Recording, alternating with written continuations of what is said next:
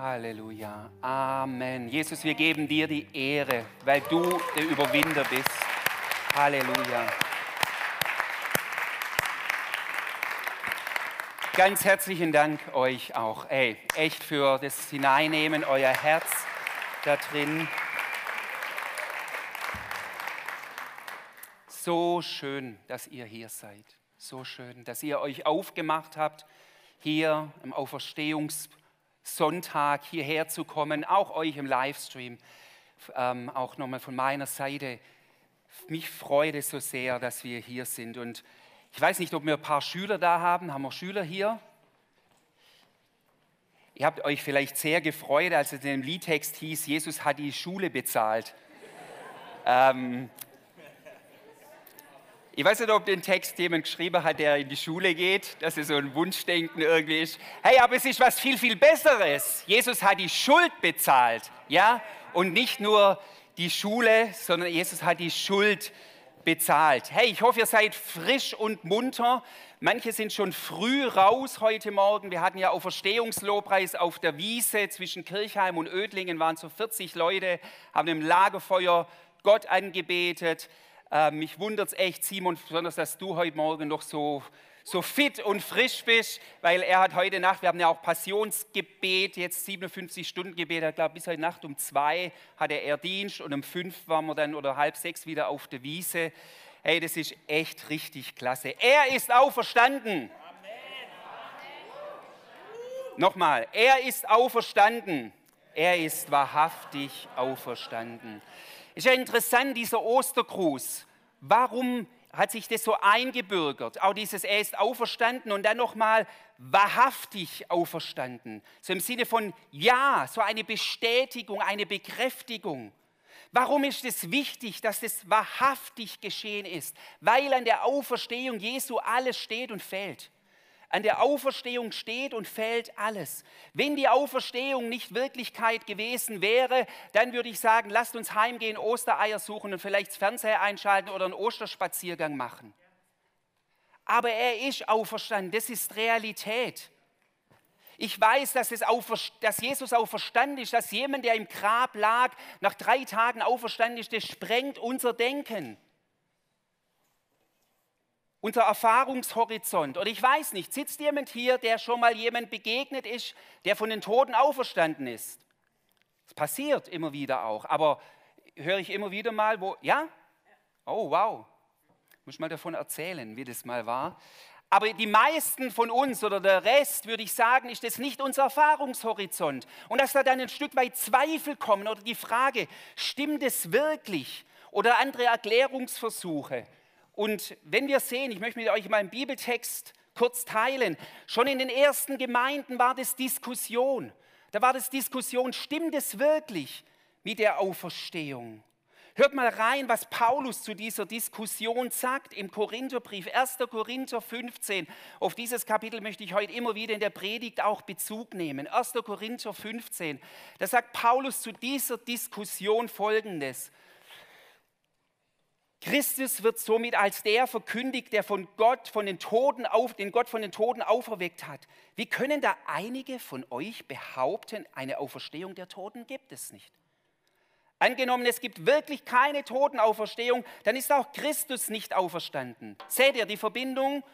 Unsere Auferstehung, Hoffnung auf Auferstehung und die Jesus-Auferstehung. Es geht nicht entweder oder, sondern nur, wenn dann beides. Und wenn Christus nicht auferstanden ist, ist es sinnlos, dass wir das Evangelium verkünden. Und sinnlos, dass ihr daran glaubt. Das war immer Kern des Evangeliums. Die Leute haben, ihr müsst mal Apostelgeschichte lesen, wenn Paulus und andere verkündigt haben, es haben ganz viele Leute immer zugehört, noch mit wer Jesus ist und auch, mit dem, auch noch sogar mit dem Kreuz. Aber als er angefangen hat, heißt es mal in der Apostelgeschichte, als er angefangen hat, von der Totenauferstehung zu reden, da war Ablehnung pur. Um es noch einmal zu sagen, heißt es hier bei dem Text, wenn die Toten nicht auferstehen, ist auch Christus nicht auferstanden. Und wenn Christus nicht auferstanden ist, ist euer Glaube eine Illusion. Die Schuld, die ihr durch eure Sünden auf euch geladen habt, liegt dann immer noch auf euch. Wenn die Auferstehung nicht war, stimmt auch das mit dem Kreuz nicht. dass du Freiheit hast. Paulus ist das so glasklar. Und dann sagt er weiter, und auch die, die im Glauben an Christus gestorben sind, sind dann verloren. Keine Hoffnung. Wenn die Hoffnung, die Christus uns gegeben hat, nicht über das Leben in der jetzigen Welt hinausreicht, sind wir bedauernswerter als alle anderen Menschen. Klarer kann man das nicht ausdrücken. Paulus sagt, das ist der Kern, der Kern, Kern des Evangeliums. Wenn das eine Fake News gewesen wäre, dann könnten wir einpacken. An der Auferstehung hängt alles. Ich werde auf dieses Kapitel heute in der Predigt immer wieder kurz zurückgreifen. Wisst ihr, in dem 1. Korinther 15, da beginnt Paulus das, das Kapitel über diese Auferstehung mit der Aufzählung der Zeugen, die alle die Auferstehung erlebt haben und gesehen haben. Hier ist jetzt nur eine Person, die mal jemand, sogar zwei, wow, ähm, die zwei Menschen gesehen hat, die von den Toten auferstanden ist. Hey, wir müssen nachher beim Stehkaffee, redet mal mit ihr, mit ähm, das Sonja, könnt ihr gerne mal auf sie zukommen. Aber Jesus, da wird ja aufgezählt am Anfang von 1. Korinther 15, da sagt Paulus dieses, er ist wem erschienen? Zuerst Petrus, den zwölf Jüngern, 500 auf einmal, Jakobus, den Apostel. Und da sagt er noch, und schließlich mir auf dem Weg nach Damaskus. Auch hier ist der Auferstandene. Und hat er ein bisschen hier unterschlagen, der Paulus hier, er hat da die Frauen unterschlagen. Ja, auch Jesus ist Maria erschienen, den anderen Frauen. Es gibt so viele Zeugen der Auferstehung, will er damit deutlich machen. Das ist etwas, was absolut bestätigt ist. Und dann sagt er am Schluss von diesem Kapitel, haltet an dieser Wahrheit fest. Haltet an dieser Wahrheit fest. Er ist auferstanden. Genau. Nochmal, dass, dass wir an dieser Wahrheit festhalten. Das ist eine Glaubensüberzeugung. Wenn wir diese Wahrheit in uns haben, da komme ich jetzt gleich drauf, das verändert unser Leben. Er ist auferstanden, er ist wahrhaftig auferstanden. Ihr Lieben, was schauen wir heute uns an? Was, auf was möchte ich reingehen? Man kann ja bei der Auferstehung, da gibt es so viele Facetten, immer wieder auch einzelne Personen, die, die, die von der Auferstehungskraft berührt worden sind. Ich will uns heute zwei Dimensionen ganz besonders hervor, hervorheben, die mit der Auferstehung zu tun haben. Ich habe es mal so genannt, diese zwei Dimensionen. Ich will euch heute mit hineinnehmen. Nein, ich will euch nicht nur mit hineinnehmen, ich möchte euch begeistern. Ich möchte euch begeistern, was aus der Auferstehung Jesu, das ist ja nicht nur für ihn ein Ereignis gewesen oder ein innerhimmlisches Ereignis, sondern die Auferstehung Jesu ist das Ereignis für dein und mein Leben. Und da will ich euch mit hineinnehmen in diese zwei Dimensionen. Deshalb Predigtitel ist ja faszinierende Dimensionen der Auferstehung Jesu. Die zwei Dimensionen, die gegenwärtige Dimension der Auferstehung und die zukünftige Dimension. Die wird fast heute ein bisschen mehr noch Raum einnehmen, weil ich habe auf dem Herzen gehabt, uns echt ähm, einen Ausblick zu geben, was auf uns wartet, wenn wir mit Jesus unterwegs sind. Ich komme jetzt zuerst zur, zur jetzigen, zur gegenwärtigen Dimension. Welche Wirkung hat die Auferstehung Jesu für uns heute? Das ist, wenn, ich sage es mal vorab, wenn du an Jesus glaubst, hast du schon eine Auferstehung hinter dir. Dann bist du schon auferweckt. Hallo, seid ihr da? Wenn du an Jesus glaubst, hast du, eine, hast du schon eine Auferstehung erlebt. Die Frage ist immer manchmal, wie stark prägt sich diese Auferstehungskraft in meinem konkreten Leben aus? Warum kann ich das behaupten? Weil Paulus das im Epheserbrief schreibt und sagt, Gott aber, der reich ist an Barmherzigkeit, hat, hat um seiner Lieb, vielen Liebe willen, womit er uns geliebt hat, auch uns, und jetzt kommt's, die wir in den Vergehungen tot waren, mit Christus lebendig gemacht. Durch Gnade seid ihr gerettet. Er hat uns mit, was? Auferweckt und mitsitzen lassen in der Himmelswelt in Christus Jesus. Ja, ich will euch da ein bisschen mit reinnehmen. Dürft ruhig mit rein, reinrufen. Ähm, für mich ist wow, wow, wow. Diese Aussage, das bewegt mein Herz. Nochmal, ihr, die ihr tot wart in euren Vergehungen. Was macht Paulus hier deutlich? Was macht Paulus hier deutlich? Aus was besteht der Mensch? 70 Prozent Wasser, so ungefähr. Bei den Kindern ist es, glaube ich, ein bisschen mehr, bei den Erwachsenen wird es dann ein bisschen trockener. Nein, aber das meine ich nicht, sondern der Mensch besteht nach biblischen Aussagen aus Leib, Seele und Geist. Leib haben wir alle, Seele haben auch alle.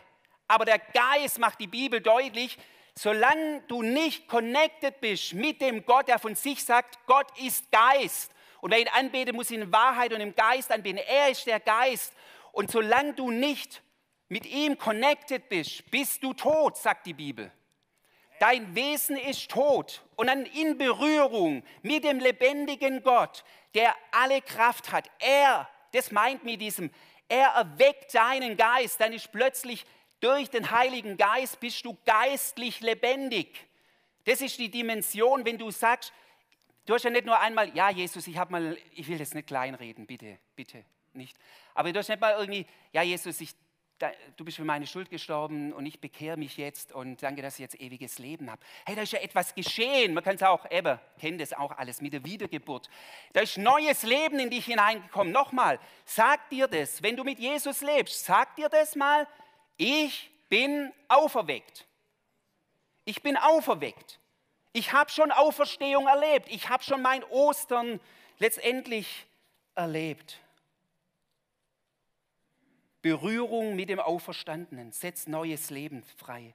Und dann dieser eine Satz, den möchte ich doch besonders nochmal herausgreifen, nämlich, muss ich ganz kurz gucken, ob das stimmt.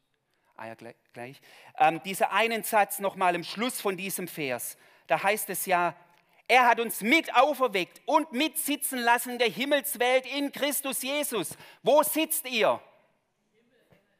Na, er sitzt hier im Steingau-Zentrum. Ja, genau, so ist es. Du sitzt da mit deinem Leib, mit deiner Seele sitzt du hier, aber im Geist, und jetzt hört sich das vielleicht für manche, die das zum ersten Mal hören, ein bisschen abgedreht, spacey an, aber im Geist sitzt du eigentlich schon woanders.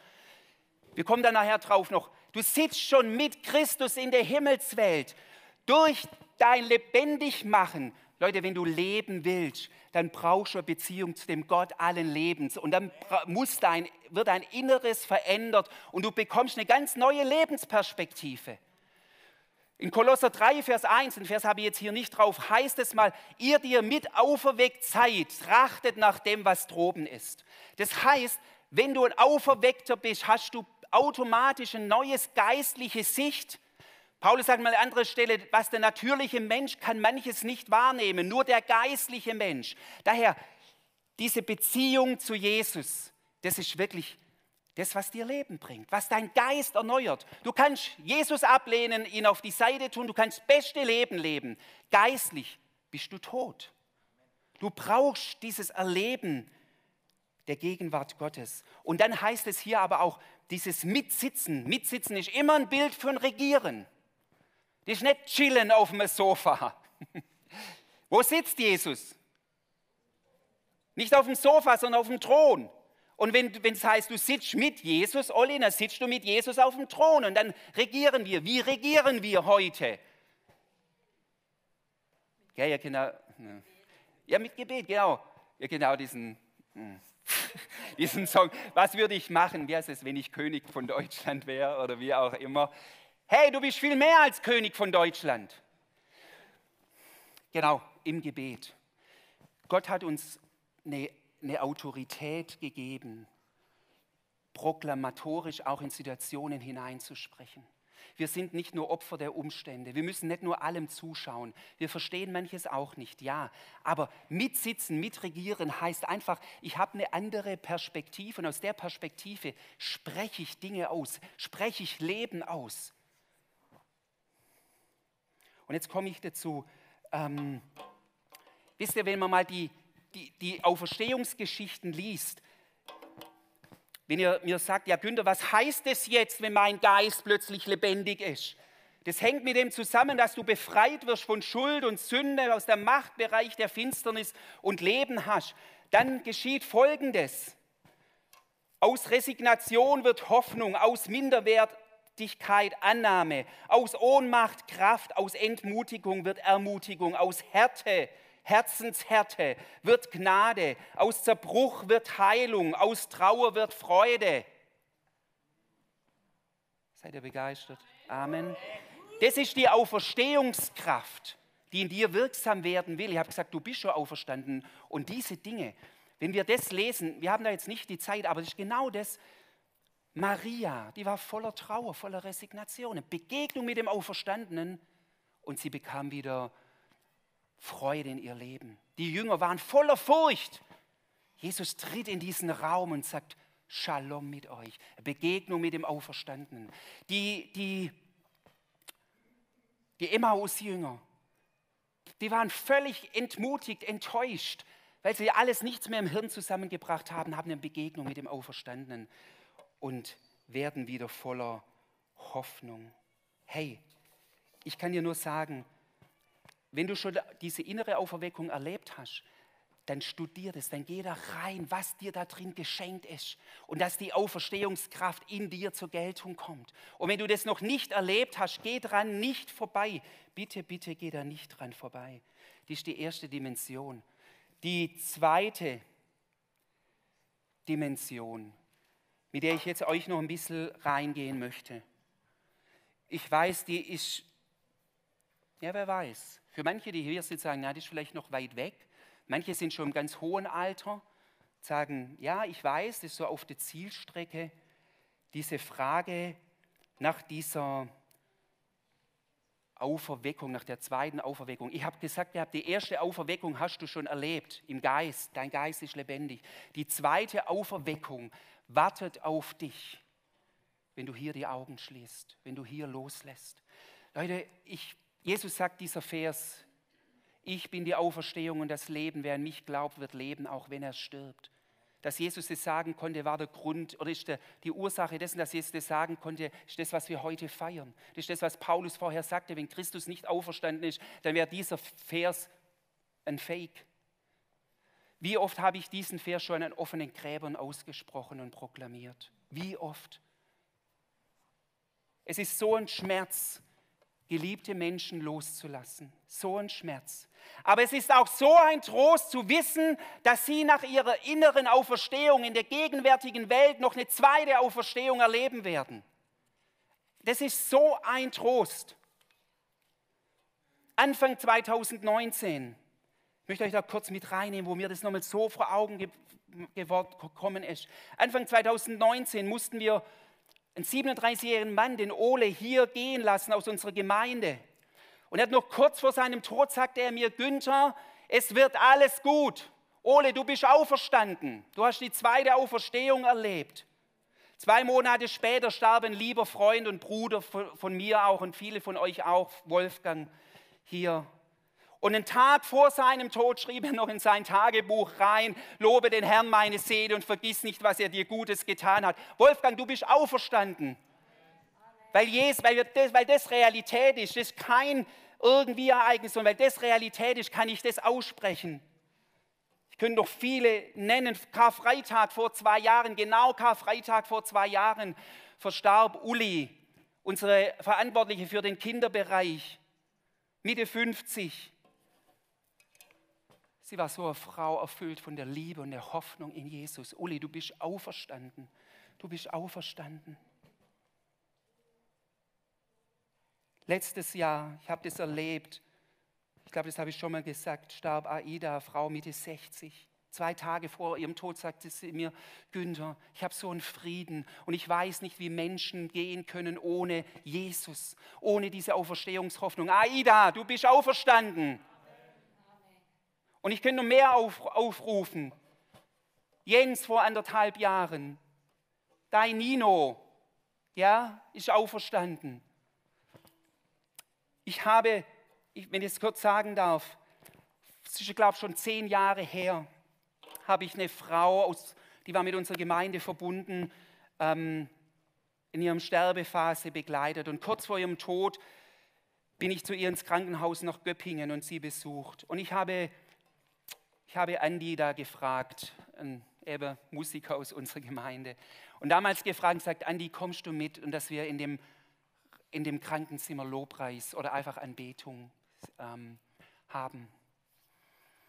Und wenn man weiß, es geht so jemand kurz vor seinem Tod, man, man geht dann nicht so locker flockig in so ein Krankenzimmer rein. Und ich bin mit Andi da reingegangen. Ja, da war Tod, da war Trauer, da war Schmerz, da war Schwachheit. Und hat Andi angefangen zu spielen. Ich glaube, gerade dieses Lied falle niemals tiefer als in deine Hand und noch andere. Und Leute, das ist genau das, Sabine, was du erzählt hast. Da kam in diese Dunkelheit die Herrlichkeit Gottes, wie ich sie, glaube noch nie woanders erlebt habe, wo deutlich geworden ist, die Kraft der Auferstehung und des Lebens ist stärker als der Tod. Vor 26 Jahren ist meine Mutter an Krebs gestorben mit 59.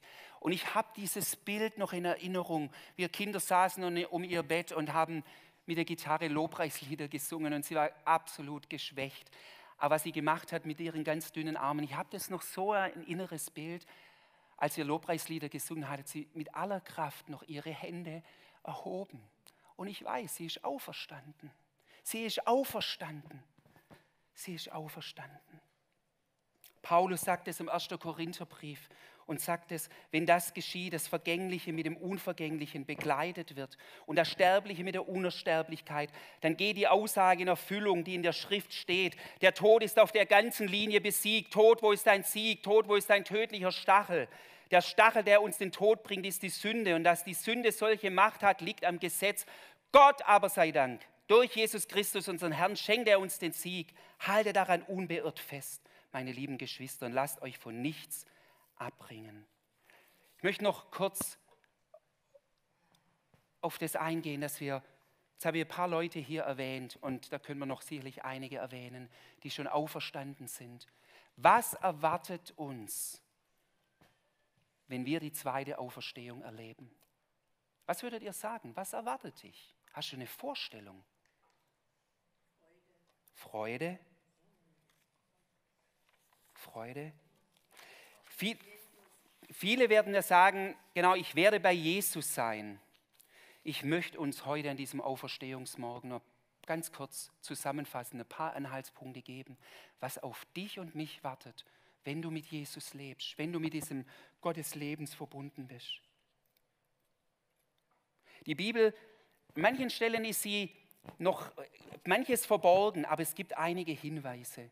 Es gibt ja auch die Diskussion darüber, naja, wenn wir sterben, gibt es dann noch eine Zwischenhimmel, Wartezeit, wie ist das dann noch mit bis Entrückung und so weiter. Ich möchte jetzt auf das nicht konkret einfach auch eingehen. Aber ich bin überzeugt, das Erste tatsächlich, was wir sehen, nachdem wir unsere Augen hier schließen, das sagt Paulus hier und er sagt in Philippa 1, ich habe Lust aus der Welt abzuscheiden und bei Christus zu sein was auch viel besser wäre, sagt er für sich. Er hat so eine Sehnsucht nach seinem Jesus. Paulus, für ihn war klar, und ich glaube, er hatte eine innere Vorstellung, wenn er hier die Augen schließt, den guten Kampf des Glaubens gekämpft hat, dann wird er seinen Jesus sehen.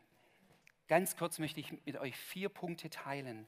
Das erste ist, was, auf was können wir uns freuen?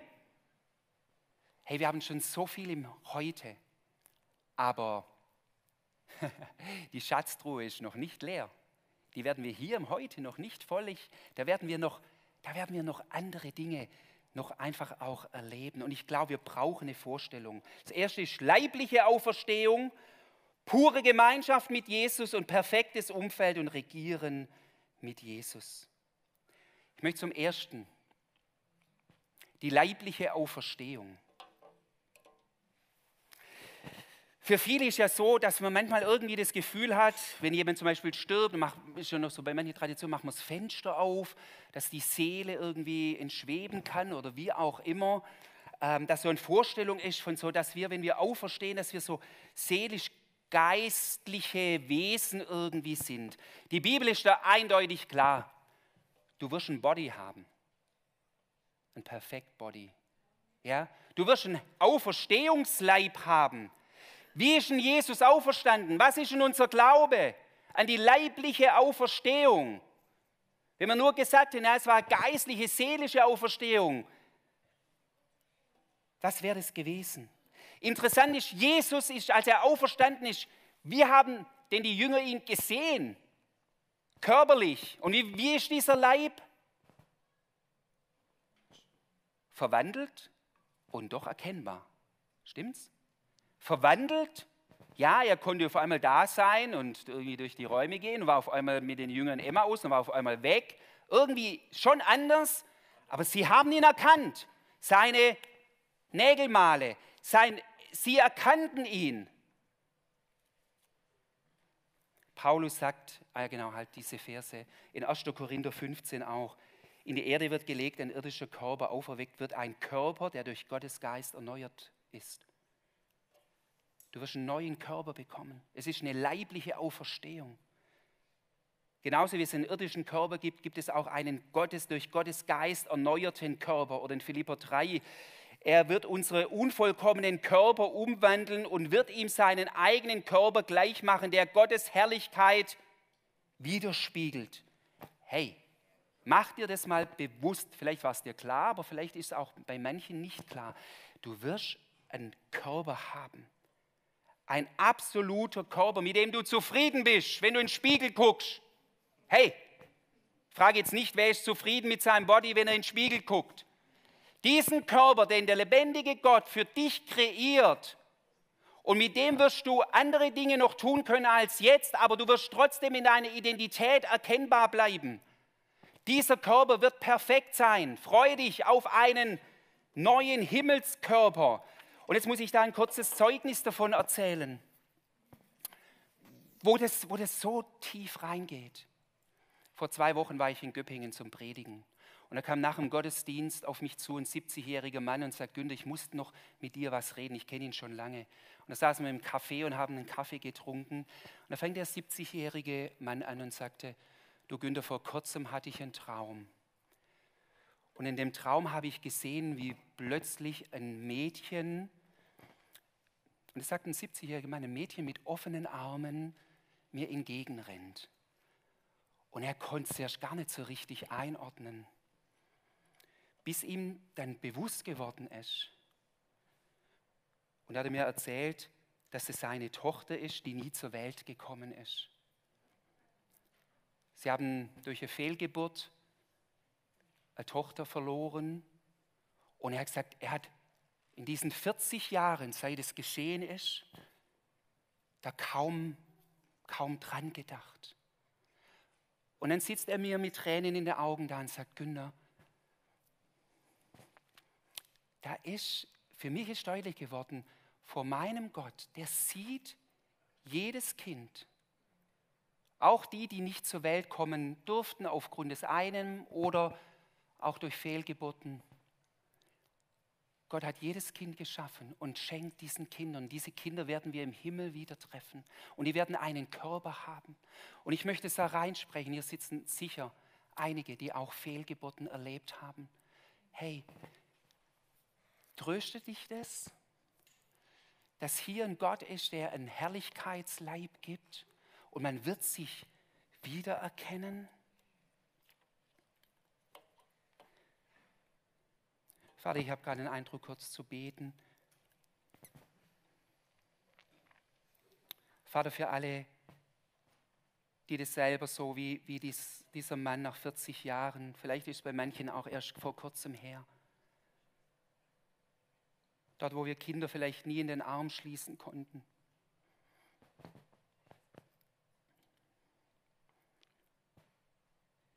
Danke dir, dass deine Auferstehungskraft auch für sie Gültigkeit hat. Dass diese Auferstehungskraft auch diese kleine Körper, die sich nicht fertig entwickeln konnten, sei es nun durch Fehlgeburt oder auch ja, ich will das auch aussprechen, auch durch Abtreibung. Herr, du siehst jedes Kind, jedes Mädchen, jeden Jungen und du gestaltest es in wunderbarer Weise. Und wir werden sie im Himmel wiedersehen, Herr.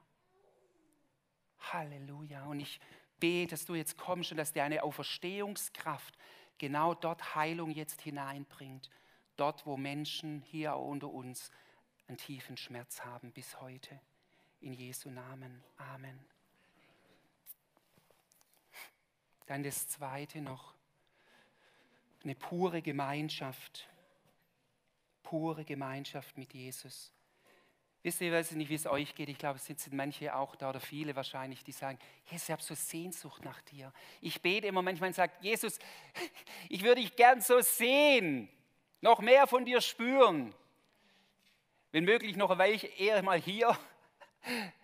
Aber es wird so sein, dass diese tiefste Sehnsucht, die hier nie bis zum Schluss gestillt werden kann, und ist auch gut so, dass diese Sehnsucht in der Ewigkeit gestillt wird. Und dass du das nach deiner Auferstehung erlebst. Ah ja, genau, Offenbarung 22, Vers 4.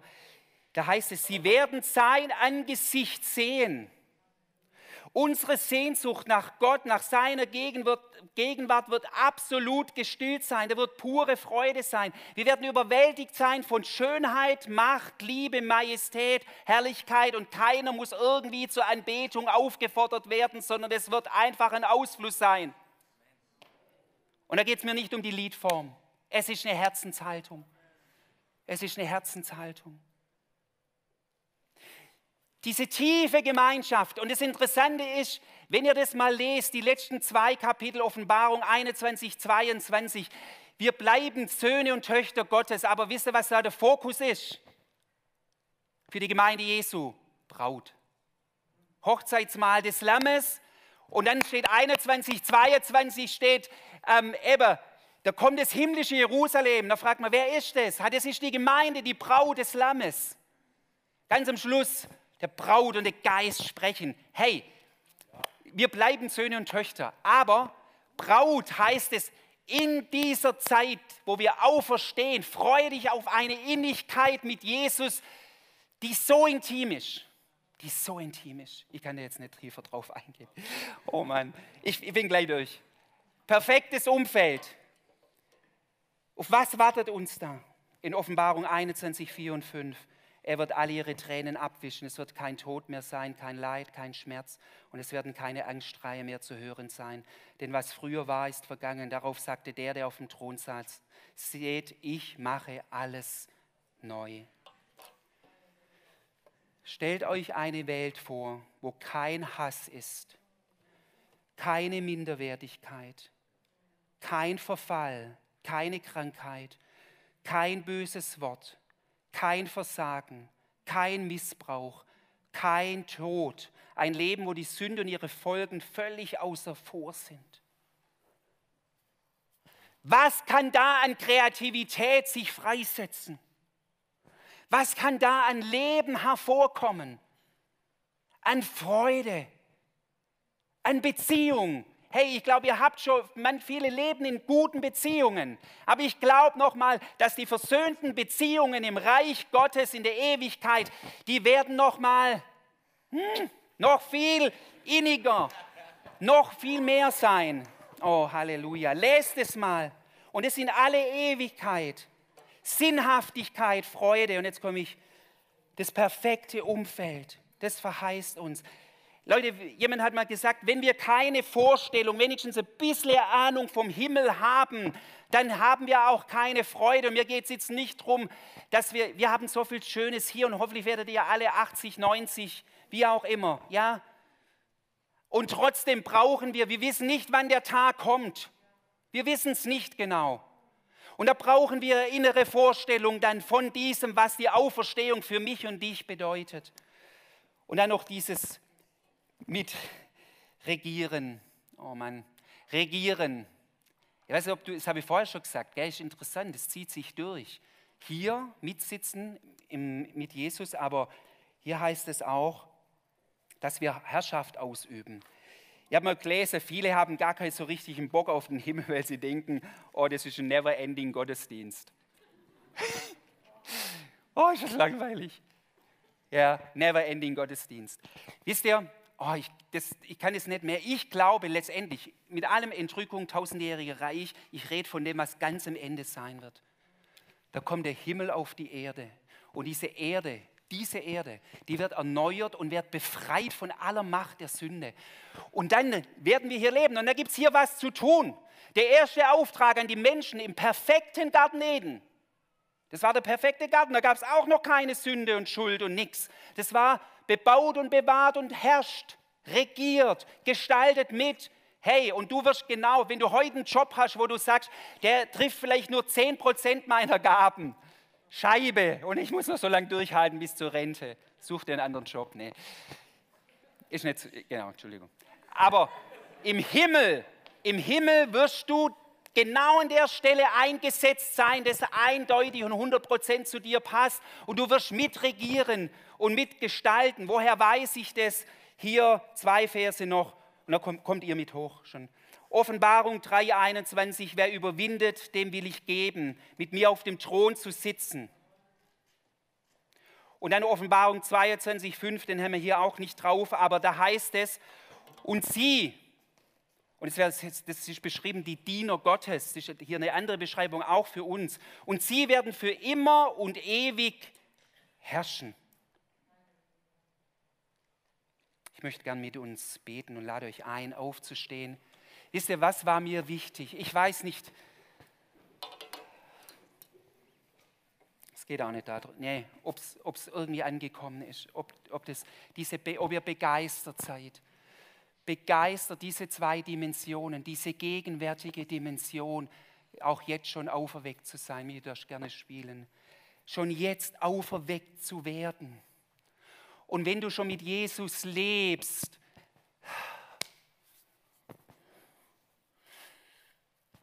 dann, dann hast du alles in dir, dass sich das Leben durchsetzt. Mach dir keinen Druck, mach dir keinen Stress. Es geht nicht darum, ob du das besser befolgst oder noch irgendwie anders, sondern es ist schon in dir. Sag einfach Jesus.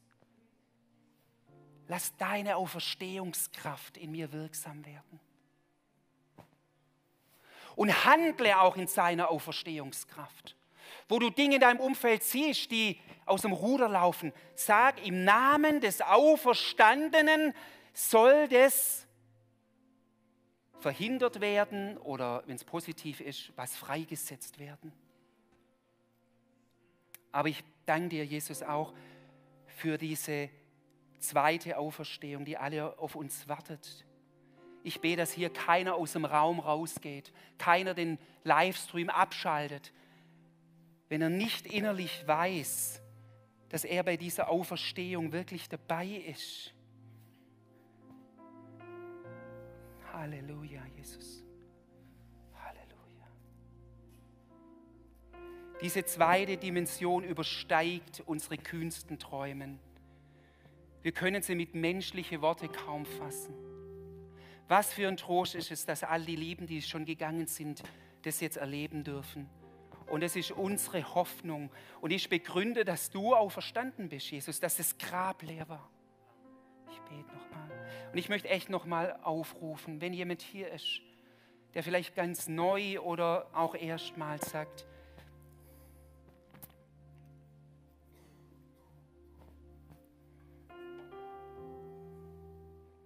Jesus, ich will Ewigkeitsperspektive, Hoffnung und ich will leben in deiner Auferstehungskraft. Dann, wenn alle die Augen schließen, wenn einfach jemand da ist, du darfst gerne einfach die Hand heben, möchte noch besonders für dich beten.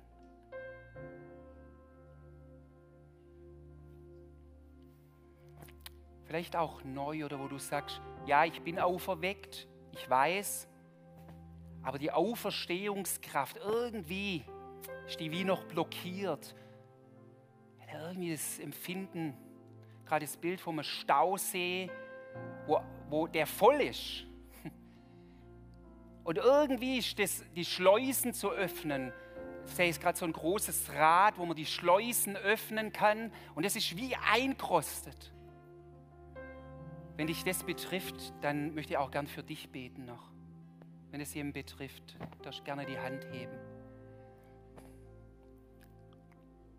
Halleluja, Jesus. Der Heilige Geist ist das Öl, das diese, dieses verrostete Rad wieder ins Laufen bringt und dir dann die Schleusen öffnet.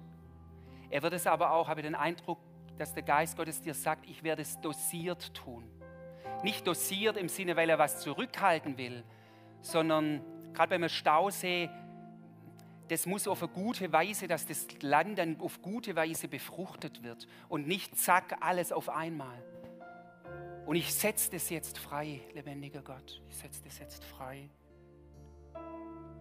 Und dass du das durch diesen Gottesdienst, durch das Wirken des Heiligen Geistes erlebst. Halleluja. Und jetzt singen wir, lassen wir uns das Lied zusingen. Wenn ihr wollt, könnt ihr stehen bleiben. Das Lied heißt, die Ewigkeit ist mein Zuhause. Das gibt diesen Blick hinaus, auch über das irdische Leben.